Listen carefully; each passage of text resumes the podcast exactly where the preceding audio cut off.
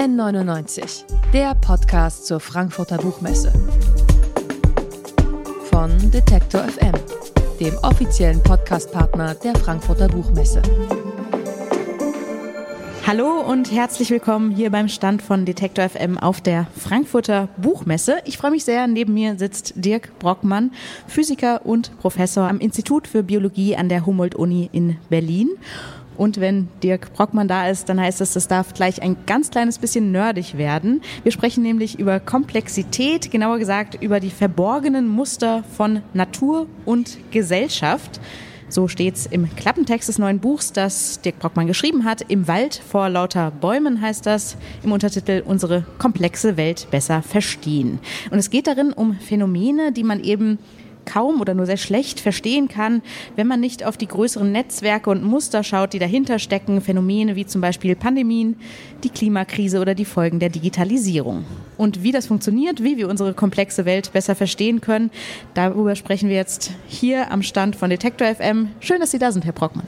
Hallo, schön, dass Sie da sind, ja, finde ich auch.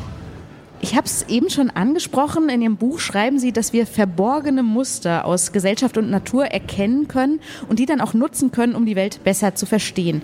Jetzt ist ja das Gemeine an solchen verborgenen Mustern, dass sie eben verborgen sind, also nicht sehr gut sichtbar. Wie finden Sie solche Muster? Wie gehen Sie davor? Naja, das ist so ein bisschen der Kern der Komplexitätswissenschaft. Also der Wissenschaft, die sich mit Dingen beschäftigt, typischerweise Phänomenen, die wir in der Natur äh, beobachten oder in sozialen Systemen, die sehr kompliziert wirken. Also ein gutes Beispiel ist äh, aus der Natur ein Vogelschwarm. Wenn man den schon mal gesehen hat, dann fragt man sich ja, wie kommt das eigentlich, dass so Tausende von Vögeln da so, so ein Muster am Himmel erzeugen, woher wissen die, wo sie hinfliegen müssen oder warum kollidieren die nicht? Wie kann das funktionieren überhaupt? Und äh, dann kann man sich da ransetzen und versuchen, rauszubekommen, nach welchen Grundregeln das äh, funktioniert. Also zum Beispiel, dass diese Vögel sich oder auch Fische äh, sich aus dem Weg gehen, also versuchen nicht äh, zusammenzustoßen oder dass sie sich nicht so weit vom Schwarm entfernen wollen. Und das reicht aber noch nicht. Äh, die müssen auch noch versuchen, in die gleiche Richtung wie die unmittelbaren Nachbarn versuchen zu fliegen. Und wenn man das aber hat, dann hat man die Grundregeln gefunden, die so ein Schwarm erzeugen kann. Und das sind dann halt so ein bisschen diese verborgenen Regeln, die hinter komplizierten Mustern stehen. Und was man an diesem Vogelschwarm sehen kann, das gilt halt für ganz, ganz viele Dinge, die uns also gesellschaftlich, aber auch in der Natur äh, die wir beobachten und man sich dann fragen muss, nach welchen Regeln funktioniert das eigentlich? Und woher weiß man dann genau, ob das sozusagen die richtigen Parameter sind, auf die man da geschaut hat? Also ob das zum Beispiel daran liegt, dass die Vögel sich aus dem Weg gehen? Woher weiß man dann, das ist tatsächlich das, was die Vögel tun? Das ist eine super Frage, äh, weil die auf etwas abzielt, was ganz wichtig ist bei der Analyse dieser Phänomene. Ganz oft denkt man, wenn ich mit Freunden oder anderen Personen spreche, äh, die mich fragen, was ist eigentlich, äh, was ist das Modellieren von komplexen Systemen? Da ist so in den Köpfen so ein Bild, dass man versucht, zum Beispiel im Computer, in einer Computersimulation, die Realität möglichst genau abzubilden. Also möglichst detailreich, so wie man, sagen wir mal, äh, ein, ein Schiffsmodell baut, das alle Details enthält. Aber hm. genau das macht man eigentlich nicht, sondern man versucht, tatsächlich so die Essenz rauszukriegen, also die Essenz zu modellieren und nur das zu berücksichtigen, was notwendig ist, um das Muster, was man beobachtet, zu generieren, aber nicht mehr.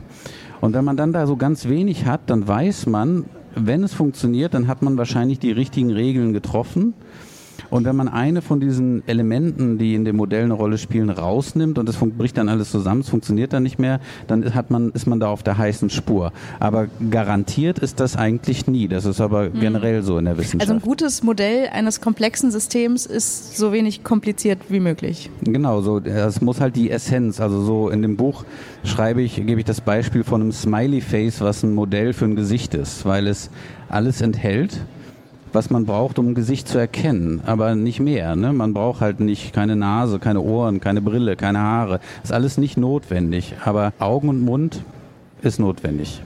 Jetzt schreiben Sie, beschreiben Sie in Ihrem Buch auch immer wieder zwei verschiedene Phänomene, die sich ähneln. Das sind oft Themen, die auf den ersten Blick nicht so viel miteinander zu tun haben. Zum Beispiel stellen Sie die Frage, was man aus einem Gefängnisaufenthalt über die eigene Darmflora lernt oder auch wie Murmeln dabei helfen, die Klimakrise besser zu verstehen.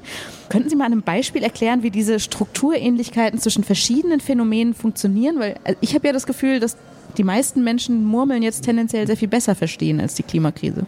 Ja, ich nehme mal das Beispiel mit der Darmflora. Okay. Also ähm, das ist in dem Kapitel Kooperation beschrieben. Also eines der, der Kapitel, da geht es um Kooperation und wie Kooperation entsteht von alleine wie sie auch ein sehr typisches Phänomen in natürlichen Phänomenen in der Biologie ist, obwohl eigentlich sozusagen das traditionelle Wissen ist eigentlich sehr neodarwinistisch geprägt. Das heißt, es geht um Wettkampf, um Wettstreit und Bessersein, mhm. aber so in den letzten Jahren hat man gesehen, dass das eigentlich eher so gar nicht so typisch ist, sondern dass halt gerade so in biologischen Systemen Kooperation eine Riesenrolle spielt. Darmflora ist ein gutes Beispiel, weil in uns und auf uns leben tausende von Arten von verschiedenen Bakterien, die nicht nur für unsere Gesundheit sehr wichtig sind, sondern quasi ein Ökosystem bilden in unserem Körper. Und das ist nicht nur beim Menschen so, sondern es gibt tatsächlich kein Tier und keine Pflanzenart, die ohne die Zusammenarbeit mit Bakterien überhaupt funktionieren würde. Es ist also etwas total Typisches und zwar schon seitdem es Leben auf der Welt gibt. Und diese kooperativen Netzwerke, die sich da bilden unter diesen Bakterien, die alle da zusammen auf und in uns leben, die haben Eigenschaften. Und diese Eigenschaften erkennt man auch wieder in sozialen Kooperationssystemen. Also wenn man zum Beispiel die Struktur sozialer Netzwerke untersucht, haben die ganz ähnliche Strukturen. Das heißt, man kann tatsächlich, wenn man kooperative Systeme stabil und robust konstruieren möchte, zum Beispiel ökonomische, kann man sehr viel aus der Biologie lernen, indem man einfach schaut, wie funktioniert da die Kooperation robust, stabil etc. Aber wenn man solche sozialen Prozesse quasi modelliert, indem man sich auch Naturprozesse anschaut, kommt einem dann nicht immer wieder die, ich sag mal, Kontingenz des menschlichen Wesens in den Weg? Also, dass man einfach nicht weiß genau, wie Menschen ticken, von, von welchem Grundtypus man sozusagen im Verhalten von Menschen ausgehen soll? Ja, ich glaube, das geht auf zwei Wegen eigentlich, sollte man das dennoch tun. Also der, der, das eine Resultat ist, dass wir ja natürlich auch natürliche Wesen sind. Wir sind halt Primaten. Das heißt, wir funktionieren auch ganz viel nach Regeln, die völlig unbewusst sind. Also wir filtern essentielle von weniger essentiellen Sachen, indem wir die Welt wahrnehmen. Wir verhalten uns im Kollektiv so ähnlich wie Fische sich im Kollektiv verhalten. Das ist ja auch eine Erkenntnis, zu wissen, dass man sozusagen keine Besonderheit ist in der Natur. Ja, mhm. also das ist ja nun, ich, ich wüsste nicht, was uns auszeichnet, außer dass wir unseren Planeten besonders schnell kaputt kriegen. Aber das haben auch schon andere Organismen vor uns geschafft, zwar in längerer Zeit, aber dennoch. Und äh, das ist die eine Ebene, dass wir also, äh, dass wir verstehen können, dass wir äh, tatsächlich auch näher an unseren eigenen Mustern sind, an anderen äh, Organismen, die man in der Natur findet.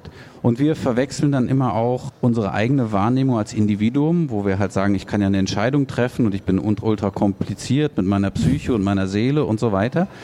Aber es geht in dem Buch ganz viel auch um kollektives Verhalten. Also wie verhalten wir uns als Ganzes, als Gesellschaft und als Population. Und da sieht man halt ganz viele Phänomene, wo man sich dann auch fragt, wie kommt es eigentlich, dass man sich als Individuum so vernünftig fühlt, aber als Kollektiv sich so massiv falsch verhält. Hm. Aber Sie haben ja vorhin äh, den Vogelschwarm angesprochen und im Buch vergleichen Sie das mit der Love Parade. Ähm, und da würden Sie dann sagen, dass sozusagen in dem Moment, wo der Vogel sich im Schwarm verhält, er vielleicht kein Bewusstsein davon hat, was er tut, aber dass es sich strukturell sozusagen nicht so stark unterscheidet von dem, was wir Menschen tun, selbst wenn wir vielleicht bewusst denken, ich würde jetzt gerne Abstand halten. Ja, also ähm, gerade dieses Beispiel der Love Parade, das, das ist tatsächlich ein Vergleich, der mathematisch, sagen wir mal, sehr fundamental ist, weil die Gleichungen, die, äh, die Fußgängerströme tatsächlich bestimmen, also mit denen man die tatsächlich auch vorhersagen kann, sind extrem gut gemessen. Also man hat halt Fußgänger mal laufen lassen und kann das dann diese Ströme sehr gut vorhersagen, wann so Staus passieren, wann es sogenannte Crowd Turbulence gibt. Das ist, wenn, wenn plötzlich sehr starke Druckwellen durch sehr enge Menschenmassen mhm. gehen, also sehr gefährlich wird das. Das ist dann auch letztendlich bei der Love Parade passiert. Und diese Gleichungen, die man da aufstellt, das sind wie, sagen wir mal so, wie die Newtonschen Bewegungsgleichungen der klassischen Mechanik, also klassische Physik. beschreiben diese Fußgängerströme sehr, sehr, sehr genau und auch eben diese Vogelschwärme und sind strukturell sehr verwandt. Das heißt, es gibt da ein ganz, ganz, ganz eine ganz tiefe Beziehung, wie die so tief ist eigentlich wie die Beziehung zwischen es fällt ein, ein Apfel herunter und der Mond bewegt, bewegt sich um die Erde. Das sind ja auch ganz verschiedene Dinge, aber werden durch die gleiche Naturkraft halt erzeugt. Und heißt das auch, dass wir uns Vogelschwärme anschauen, die analysieren können, Muster herausarbeiten können und dann daraus lernen können, wie man Großveranstaltungen plant? Das ist tatsächlich schon geschehen. Also die ersten Wissenschaftlerinnen und Wissenschaftler, die das untersucht haben, wie man Fußgängerströme ähm, beschreibt, mit diesen, naja, ich sag mal physikalischen Modellen, die haben zeigen können, dass sich halt ab einer bestimmten Dichte diese diese Crowd-Turbulence bilden kann, die sehr, sehr gefährlich ist. Auch in, in, in Mekka hat das schon zu vielen Toten gef äh, geführt. Und dann hat man halt äh, kann man in diesen Modellen überprüfen, was man machen kann, damit das nicht passiert. Ein Beispiel ist, wenn man wo das auch passiert ist, wenn Menschen aufgrund einer Feuerwarnung zum Beispiel aus einem Konzertsaal fliehen müssen. Dann rennen alle zur Tür, es bildet sich halt ein Stau, hohe Druckwellen und es wird sehr gefährlich, wenn diese Panik dann entsteht. Und da konnte man zeigen in den Modellen, dass wenn man vor die Tür ein Hindernis stellt, dass dann effektiv mehr Leute aus dem Saal raus können, weil sich automatisch so eine Art Reißverschluss System bildet, was mhm. dann schneller abfließt. Es entspricht nicht der Intuition, funktioniert aber und da hat man dann auch überprüft. Also man kann aus diesen Modellen tatsächlich dann auch solche Dinge äh, verbessern. Jetzt zieht sich ja diese Suche nach den verborgenen Mustern durch das ganze Buch. Wir haben gehört, dass solche Muster hilfreich sein können, um bestimmte Phänomene besser zu verstehen was ich mich frage, birgt diese Mustersuche nicht aber auch die Gefahr, dass man dauernd auf der Suche ist nach Mustern, nach Zusammenhängen, die es womöglich auch gar nicht gibt? Also verborgene Muster, das klingt ja fast schon auch so ein bisschen nach Weltenplan. Das, da können ja auch Leute überzeugt sein, sie haben jetzt ein Muster gefunden, das überhaupt keiner wissenschaftlichen Überprüfung standhält.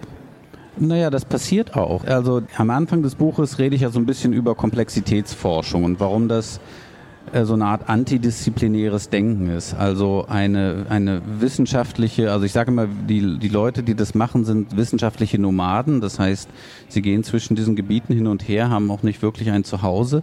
Das ist tatsächlich für viele Leute so Komplexitätswissenschaftler und Wissenschaftlerinnen so, also wie zum Beispiel der Giorgio Parisi, der jetzt gerade einer der Nobelpreisträger für Physik war. Der ist mhm. auch einer, der aus der Komplexität kommt. Man merkt auch ein bisschen daran, wie ich sie anmoderiert habe. Ja. Physiker und Professor am Institut für Biologie. Genau, also wir sind halt so Misfits. Ne? Wir gehören nirgendwo hin und ähm, und wir sind halt permanent dabei, diese Grenzen, die eigentlich total willkürlich sind, äh, zu überschreiten. Und immer auf der Suche nach Phänomen oder wir, wir sehen Phänomene, die und dann fragt man sich, wie kann das eigentlich sein? Ja, das ist ja, ist ja was, was Wunderbares, ne? wenn man das ein, wenn die Natur oder Gesellschaft einen irgendwie so vor fundamentale Fragen stellt. Und natürlich passiert es dann auch, dass man äh, Modelle baut oder Hypothesen aufstellt, äh, die falsch sind. Das passiert sogar viel mehr als das Gegenteil, dass man irgendwie endlich mal was gefunden hat, was funktioniert. Aber das ist halt vielleicht so wie auf der Suche nach einer guten Melodie. Ne? Also das heißt, äh, wenn man irgendwie Komponist ist, dann stelle ich, ich bin ja keiner, aber ich stelle mir vor, dass, äh, dass plötzlich man dann mal was entdeckt hat, was toll ist und ganz viel im Kopf auch rumschwirrt, was nicht so gut ist. Also das ist ganz, ganz typisch. Aber letztendlich wird das dann überprüft durch Experimente, durch Dinge, die dann testen können, mit denen man dann, also Experimente, mit denen man testen kann, ob diese Modelle, die man entwickelt hat oder die Theorien, ob die äh, zu den richtigen Vorhersagen kommen. Und jetzt mit diesen wissenschaftlichen Validierungstechniken im Rücken, würden Sie sagen, dass dieses Misfit-Dasein vielleicht auch einen Vorteil hat, um die, die Welt zu verstehen, eben weil man nicht so eingeengt ist auf, den, auf so einen kleinen Expertisebereich? Das ist wissenschaftskulturell sehr unterschiedlich. Also im angloamerikanischen Bereich ist es sehr viel mehr findet es sehr viel mehr statt. Ähm, also ich habe auch lange in den USA und habe da auf sehr viel also sehr viel häufiger bin ich auf offene Ohren gestoßen. Es gibt viel mehr Leute, die so arbeiten, weil vielleicht die Sache, das Phänomen mehr im Vordergrund steht. Und in Deutschland ist es noch nicht so weit, würde ich sagen. Also wir denken sehr stark noch in Kategorien wissenschaftlich und in wissenschaftlichen Disziplinen. Vielleicht ist auch so ein bisschen Angst dabei, äh, in, in Bereiche reinzugehen, wo man halt nicht die oder der Schlauste ist. Das ist ja ein Teil ähm, Also ein, ein Kapitel, da habe ich ein Zitat von Richard Feynman äh, benutzt, der gesagt hat, Nobelpreisträger 1965, If you are the smartest person in the room, you're in the wrong room. Damit wollte er halt sagen, man muss halt Situationen suchen, in denen man halt nicht Bescheid weiß, weil man nur in diesen Situationen Neues dazulernt oder neue Perspektiven annehmen kann. Und das ist ja im Wesenskern dieser, dieser Komplexitätsforschung. Mhm. Und es ist aber auch genauso viel wert natürlich, wenn man über eine kleine Sache extrem tief und extrem viel weiß. Das ergänzt sich da an der Stelle, glaube ich. Wem die Komplexitätsforschung nicht so zusagt, kann ich auch Journalismus empfehlen. Da ist man in den meisten Fällen die zweitschlauste Person im Raum. Dirk Brockmann zu Gast auf der Frankfurter Buchmesse hier bei N99, dem Podcast zur Frankfurter Buchmesse. Das Buch heißt Im Wald vor lauter Bäumen, unsere komplexe Welt besser verstehen. Erschienen ist es im DTV Verlag. Danach hat man das Gefühl, ein kleines bisschen schlauer geworden zu sein. Herr Brockmann, vielen herzlichen Dank für das Gespräch. Ich danke auch. Tschüss. N99, der Podcast zur Frankfurter Buchmesse. Von Detektor FM dem offiziellen Podcastpartner der Frankfurter Buchmesse.